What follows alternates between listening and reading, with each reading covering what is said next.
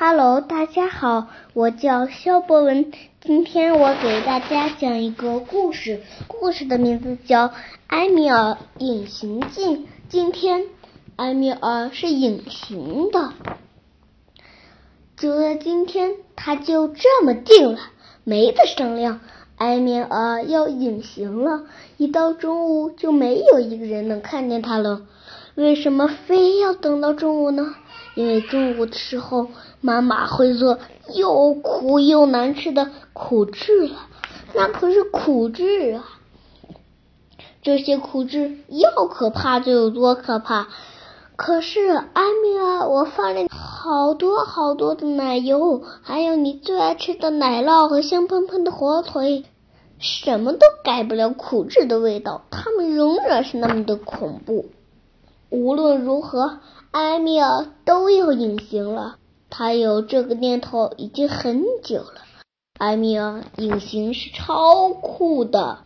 埃米尔，你又跑到哪里去了？埃米尔，天哪，埃米尔又不见了，真可惜。我还做了你最喜欢吃的巧克力慕斯啊，坏了，巧克力慕斯，这就麻烦了。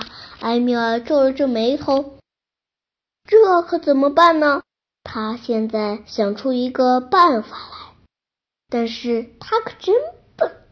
现在的他可是隐形的，还怕什么呢？他想吃多少巧克力慕斯就吃多少，没有人能看得见他。艾米尔，这可不行！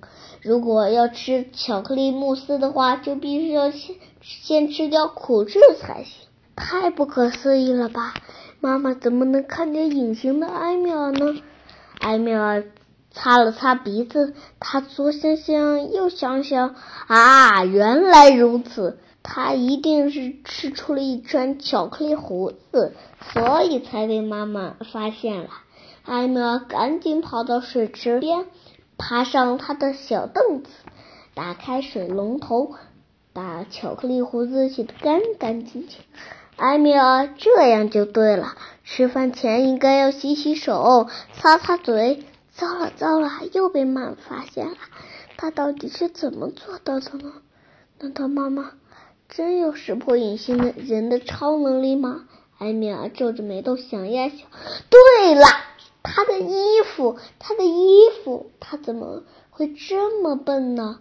妈妈当然是因为看见了他的衣服，所以才看到他的呀。